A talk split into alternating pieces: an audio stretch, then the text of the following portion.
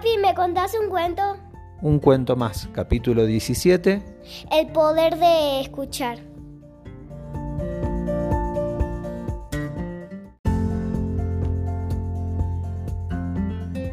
Casi todas las noches Juli me dice lo mismo. Hace un tiempo que no lo hacía y es algo que disfruto mucho. Un momento donde logramos conectar desde la voz en una calma única. Ella cierra sus ojos e imagina la historia hasta quedarse dormida. Me he cruzado con mucha gente que tiene esa capacidad única de escucha activa y usualmente son personas que además hacen preguntas únicas. Siempre me ha parecido un superpoder, dado que logran generar esa atmósfera de confianza que permite que las charlas fluyan y por consiguiente las cosas funcionen. ¿Qué significa escuchar? Prestar atención a lo que uno oye. El concepto es tan simple que en mi opinión eso lo hace aún más poderoso. Revisando artículos sobre el tema, parece haber una explicación ancestral en nuestra conexión con escuchar. Por mucho tiempo fue la manera de transmitir conocimiento y de hecho aún lo es en distintos formatos. Sentimos una conexión especial y empática con la historia cuando es contada. Desde muy pequeños eso nos despierta la imaginación y nos vuelve atentos a los detalles de la historia. Algunos temas que me llaman la atención. ¿Cómo mejorar nuestra capacidad de escucha activa? Volverlo un superpoder.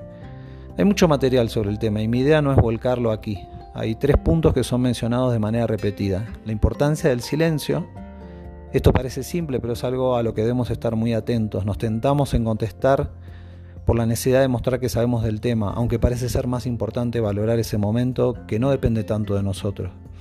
Estar presente. Con tanto distractor en la palma de la mano o en nuestra propia cabeza pensando mil cosas es muy fácil perder el foco de la charla. Hacer buenas preguntas.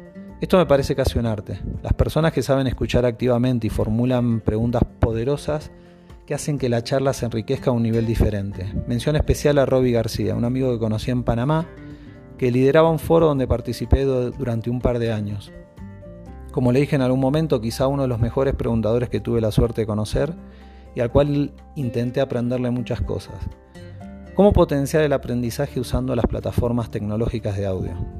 Siempre fui un fan de la radio, esa conexión que uno logra es absorbente y nos brinda la sensación de conocer en persona a los locutores y conectar rápidamente con la historia. Por muchos años la radio ha sido parte de nuestras vidas y de alguna manera elegíamos los programas que escuchábamos. En los últimos años, con la explosión de los smartphones y las plataformas de streaming, se ha disparado la cantidad de contenido variado que podemos encontrar, bajo demanda, on, offline, con subtítulos en diferentes idiomas, video, etc. Esto no solo asociado al contenido de podcast, lo mismo, mismo nos pasa con los audiolibros, hasta con las plataformas como Clubhouse, donde se puede participar en vivo en las salas donde se tocan diferentes temas. ¿Cómo crear contenido interesante para ser escuchado? Está más al alcance de la mano que nunca, ya sea en formato podcast con plataformas como Anchor o YouTube, si además se suma video, salas en vivo como Clubhouse o un poco más laborioso hacer un audiolibro.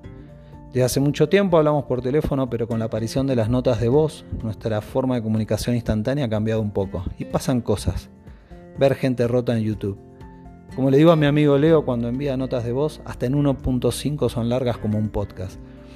Al final dependerá de nuestras motivaciones, ganas y la capacidad de generar contenido interesante para quien escuche. En mi caso decidí hacer el podcast con mis hijas para volcar en audio artículos donde escribo sobre temas varios que me interesan y al mismo tiempo dejar registro de nuestras voces actuales. Como decía hace años un programa de radio, te escucho.